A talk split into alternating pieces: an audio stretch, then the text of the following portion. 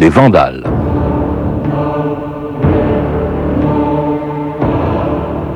J'étais un grand roi, je fus un petit roi.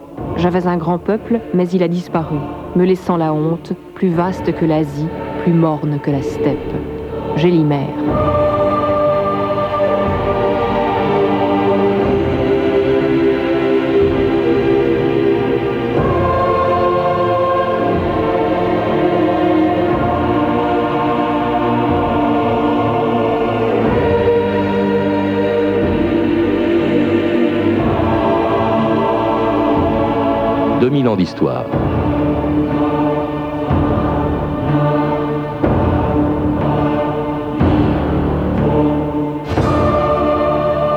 Au début du VIe siècle, exilé quelque part en Asie mineure, le dernier roi des Vandales, Gélimère, pleure sur son peuple disparu.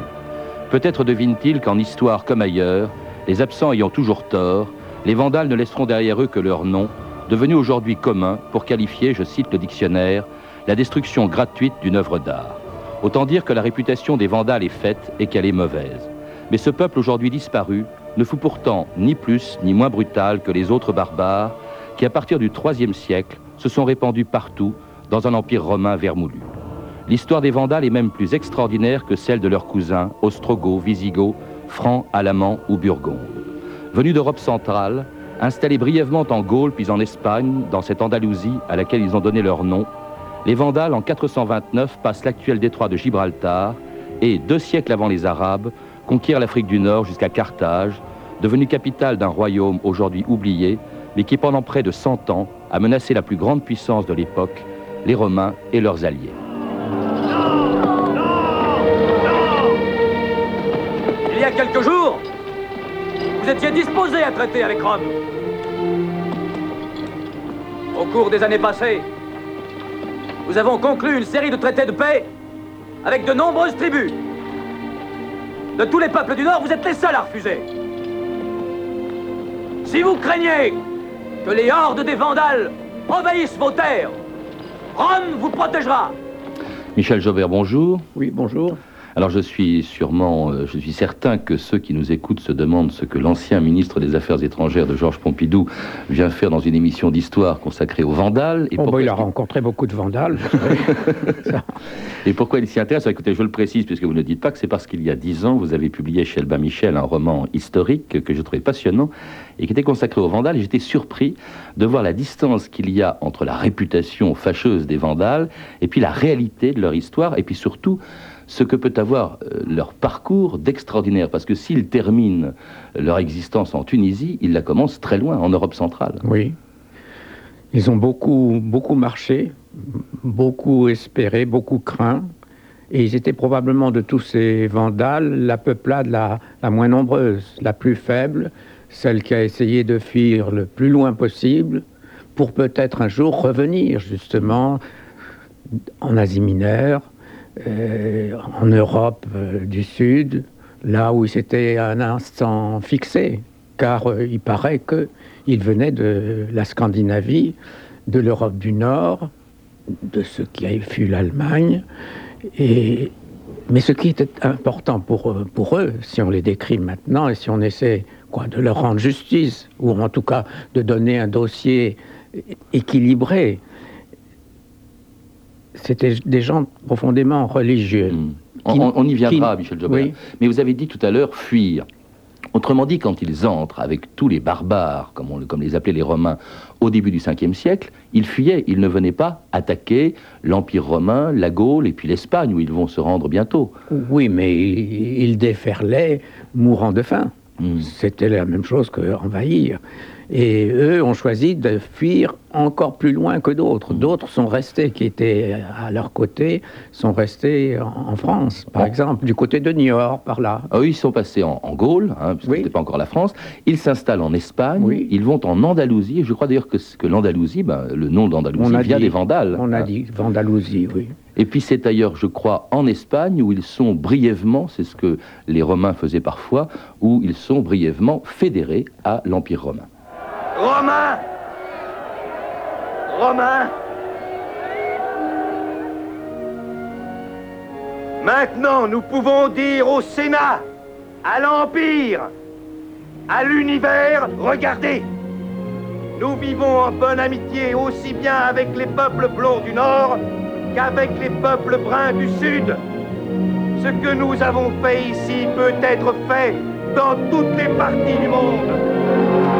Alors c'est un extrait d'un péplum d'Anthony Mann, La chute de l'Empire romain, dont je ne suis pas sûr qu'il respecte très bien l'histoire, mais euh, c'est vrai que les Romains de temps en temps, euh, bah, faute de pouvoir empêcher les barbares d'entrer chez eux, euh, eh bien finalement leur donner la citoyenneté romaine, ce qui a été un peu le cas des Vandales. Toujours, sauf pour les Vandales, parce que les Vandales avaient des amis, des ennemis, des ennemis germaniques qui s'opposaient à cela, mmh. justement et qui ont fait changer l'attitude des, Romains à leur égard.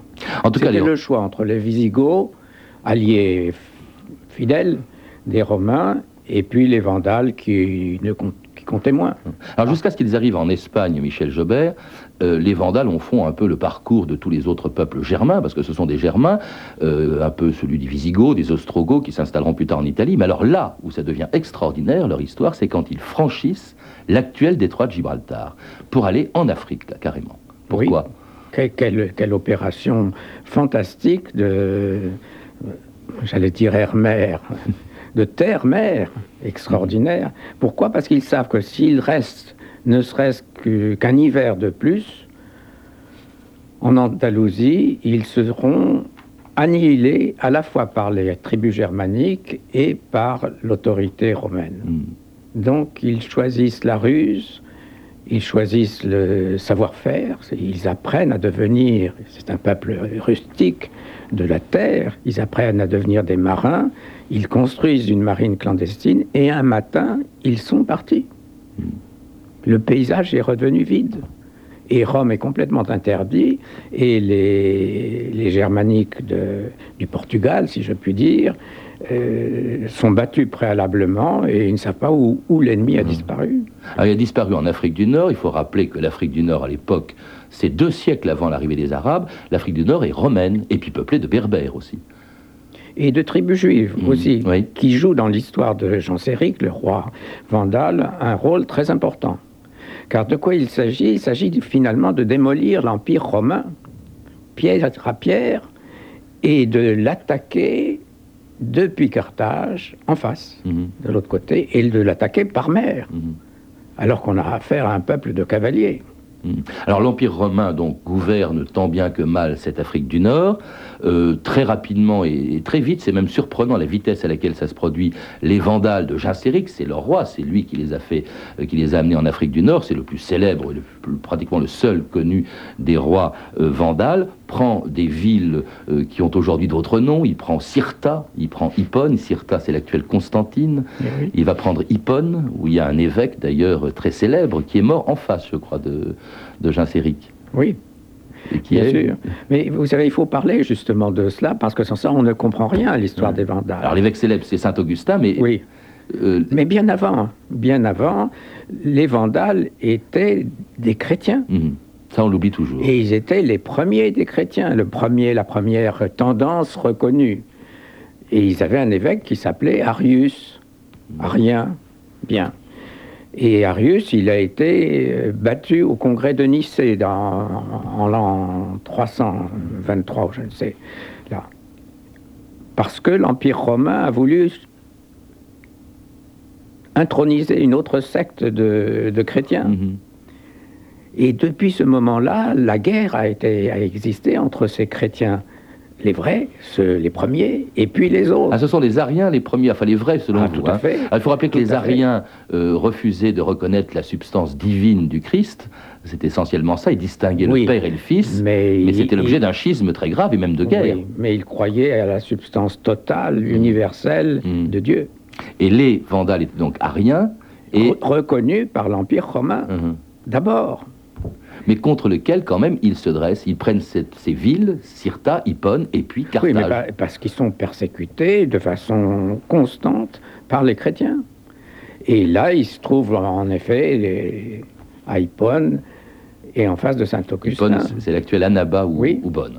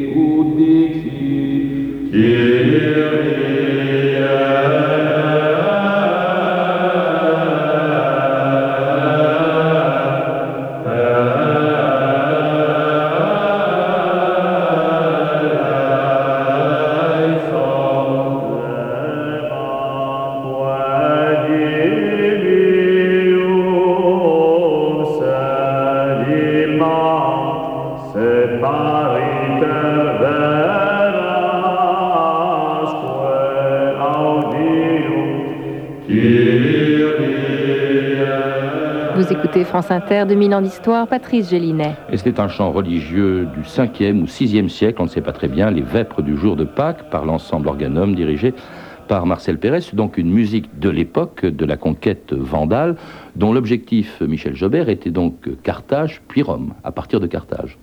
Oui, et puis surtout de sauver ce petit peuple. Mm. Ils étaient, semble-t-il, 80 000, pas plus, mm. pas un de plus. Et d'ailleurs, le roi Jean Séry comptait les naissances et les décès pour savoir si, si ça resterait au niveau d'un État. Mm. Alors cet État pour capitale Carthage, que Jean Séry prend en 439 et à partir duquel il construit un royaume très important, considérable. Toutes les îles, je crois, de la Méditerranée occidentale. Oui, y compris les Baléares, en effet. Euh, Baléares, Corse, Sardaigne, Sicile. Et puis se lance dans une activité qui n'est pas forcément commune pour des peuples des steppes, c'est-à-dire qu'ils font du pirate, de la piraterie. Oui, et même à la fin de, leur course, ils, comprennent qu'ils ne peuvent plus faire de la piraterie et qu'il faut faire de la flotte de commerce. Hmm et ils sont moins bons. Hmm. Et ils ont menacé vraiment Rome euh, à ce moment-là enfin, ah bah, Ils l'ont prise. Ils l'ont prise, mais ils, ils, ont, essayé de l'affamer, je crois, effectivement, euh, en, 455, donc bien après la, prise de, Carthage. Jean Séric fait ce qui vaudra aux Vandales leur réputation. Il s'empare de Rome et puis la met à sac. Pense-nous Soutiens les Vandales Détruis Rome Détruire Rome sommes les maîtres, Rome est à nous. Monte sur le trône, sois César. Le peuple te réclame. Vous vous repentiriez de m'avoir fait empereur. Parce que mon premier acte impérial serait de vous faire tous crucifier. Deux millions de pièces d'or pour le trône de Rome. Deux millions de pièces d'or pour le trône? Deux millions cinq cent mille pièces d'or. Régner sur le plus puissant empire que l'histoire ait connu gouverner le monde, de la Bretagne à l'Égypte, cela vaut beaucoup plus 3 millions de pièces d'or quel était l'objectif de Jean Séric En fait, il ne voulait pas gouverner du tout à Rome. Euh, c'était le pillage de Rome, simplement?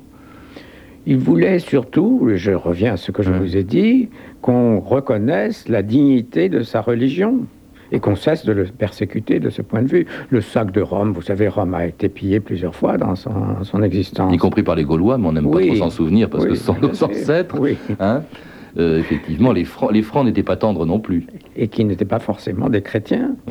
En tout cas, euh, ils trouvent de l'or, ils en prennent, et c'est ce qui vaudra aux Vandales une réputation qu'ils ont gardée, la revue des textes de l'époque, Stéphanie Duncan. Oui, alors en guise de texte, nous avons Procope de Césarée, c'est tout. C'est le seul contemporain qui est écrit sur ces fameux Vandales. Et dans sa guerre contre les Vandales, il décrit justement comment ce peuple survit non pas en, cultivant les terres comme on le faisait, mais en avançant et en pillant. Nous sommes donc en, 455, et voilà ce qu'il écrit. Chaque année, au début du printemps, le roi Genséric envahit la Sicile et l'Italie, où il réduit en esclavage la population de certaines cités, rase les murailles des autres, épie tout. Alors Procope explique aussi que ce n'est pas le titre d'empereur et le pouvoir qui attire Genséric à Rome. Ce fut, dit-il, exclusivement l'idée de pouvoir acquérir une foule de richesses qui poussa Genséric. Il monta à Rome et, en l'absence de toute résistance, s'empara du palais impérial, il fit prisonnière l'impératrice Eudoxie et ses filles, il chargea ses navires d'une quantité importante d'or et de richesses. Il pilla le temple de Jupiter capitolin, dont il déroba la moitié du toit en or. Et Genséric, au bout de quinze jours, repart comme il est venu pour Carthage. Et Procope poursuit. Un jour, alors que dans le port de Carthage, Genséric était monté à bord de son navire, dont on déployait déjà les voiles, le capitaine lui demanda contre quel peuple de l'univers il lui ordonnait d'aller. Genséric lui répondit évidemment contre celui qui encourt la colère de Dieu.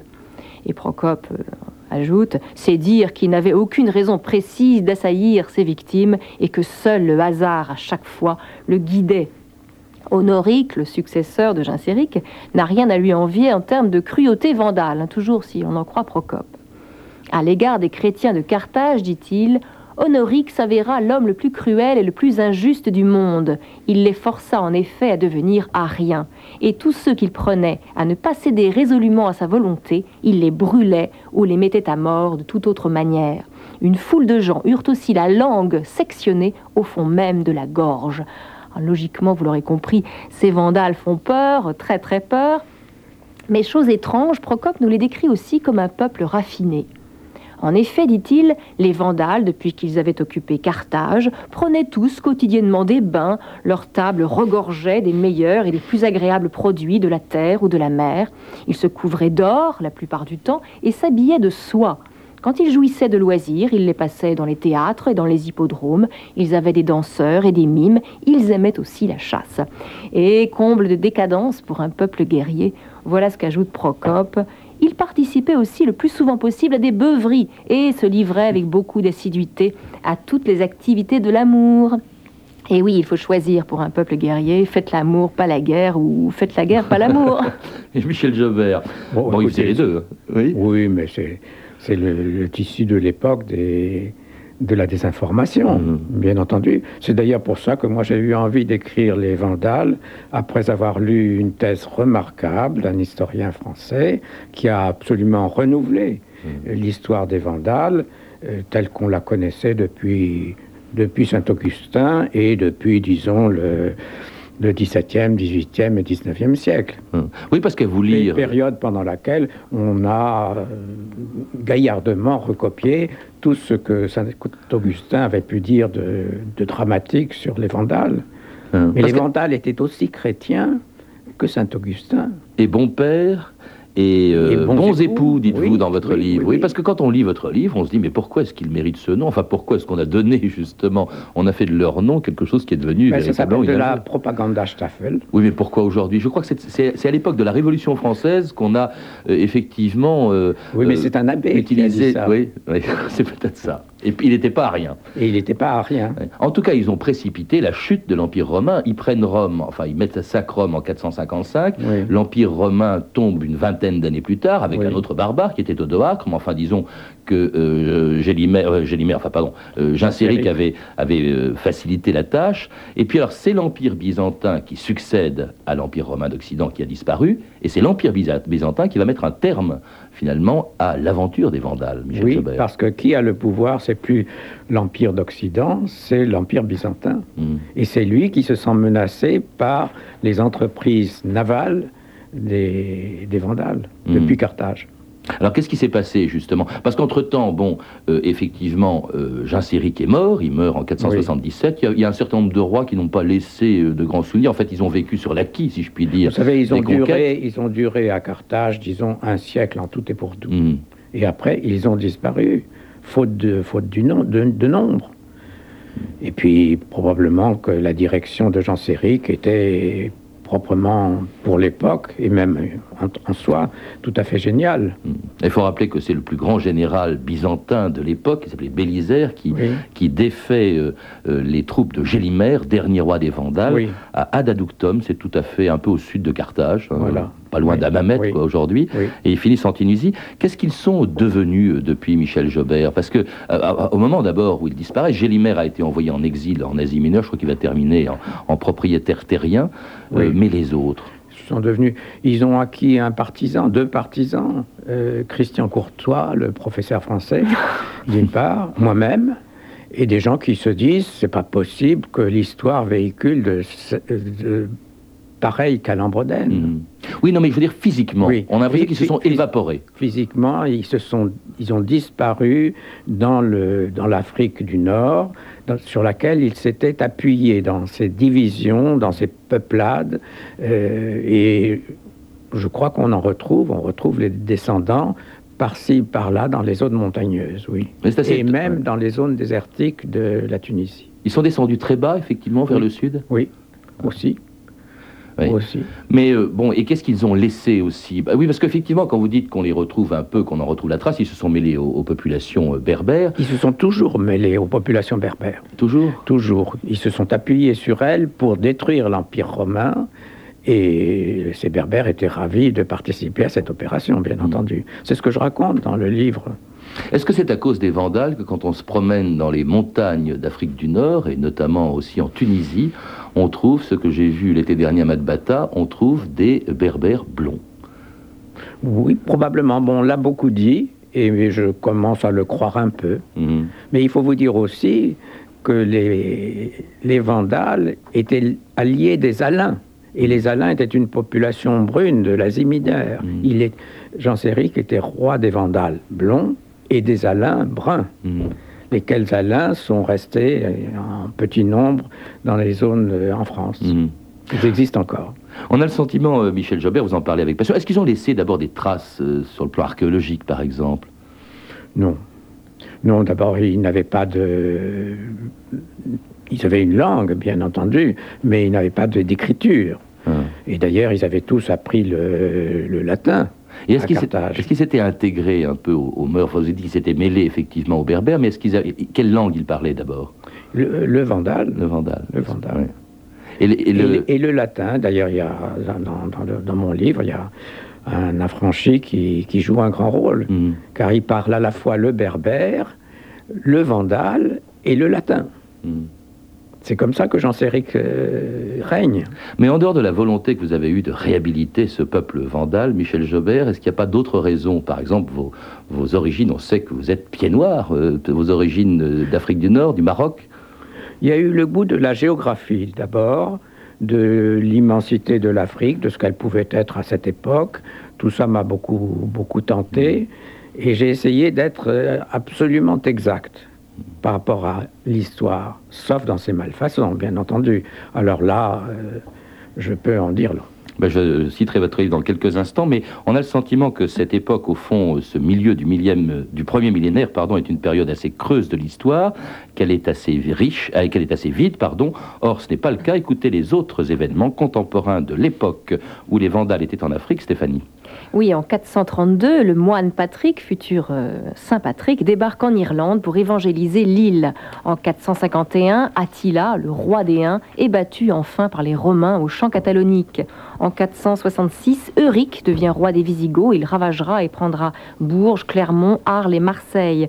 En 470, en Inde, l'empire Gupta s'effondre devant l'invasion des Huns d'Extrême-Orient. En 472, les Burgondes s'emparent de Lyon. Donc, vous voyez, la Gaule est bien Hmm. attaquée. En 495, en Chine, l'empereur Wei impose à sa cour l'usage du chinois. L'année suivante, Clovis, roi des Francs, renonce à l'arianisme et se fait baptiser à Reims. Une grande déception pour vous, Michel Jobert, j'imagine. C'est autour de l'an 500 qu'aurait vécu le légendaire roi Arthur. En Inde, on écrit le Kama Sutra et on invente le chiffre zéro, je ne sais pas s'il y a un rapport. En Amérique, la civilisation maya est à son apogée et en 527, Justinien et Théodora deviennent empereurs et impératrices d'Orient. Et en 533, donc, le peuple vandal disparaissait sous le coup des, Byzantins. En tout cas, merci Michel Robert, euh, Jobert pardon, d'avoir réhabilité un peu ce peuple méconnu, les Vandales. Euh, ce que vous avez fait aussi dans un livre dont je voudrais simplement lire les dernières lignes que j'ai beaucoup aimées. Peut-être quelques-uns, loin après l'oubli ou au-delà de l'invective, se souviendront-ils avec compassion du nom des Vandales. Ils mesuraient que le destin n'est que l'espace entre la résignation et l'obstination, et qu'ainsi il n'appartient qu'aux hommes. Voilà, c'est le titre, c'est tiré de votre livre, donc Vandale, publié il y a déjà dix ans chez Albin Michel, mais je crois que l'on retrouve encore aujourd'hui. Vous avez également plus récemment écrit, Michel Jobert, chez le même éditeur Albin Michel, Les Illusions immobiles, un ouvrage qui recense vos chroniques de politique internationale sur Radio Méditerranée. Et puis à lire aussi donc sur les Vandales, le premier volume de l'histoire du déclin et de la chute de l'Empire romain d'Édouard Gibbon, un livre de référence publié chez Lafon dans la collection Bouquins. Et puis également Les guerres vandaliques de Procope de Césarée, qui a été cité tout à l'heure par Stéphanie, et publié aux éditions Belles Lettres. Vous avez pu entendre des extraits du film La chute de l'Empire romain d'Anthony Mann, disponible en cassette vidéo dans la collection Les films de ma vie.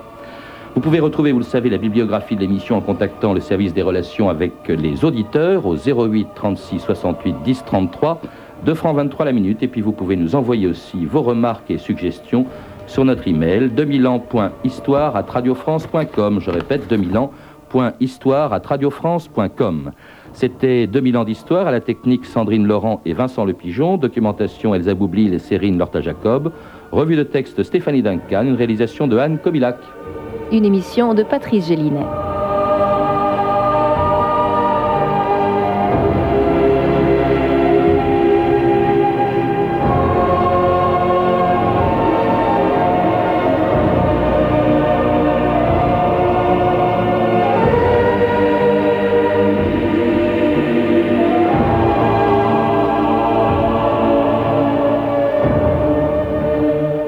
L'occasion de l'ouverture à Stockholm d'une conférence internationale sur l'Holocauste et puis aussi de l'anniversaire de la libération du camp d'Auschwitz, 2000 ans d'histoire sera consacré aux étapes qui ont conduit l'Allemagne nazie à l'extermination des Juifs.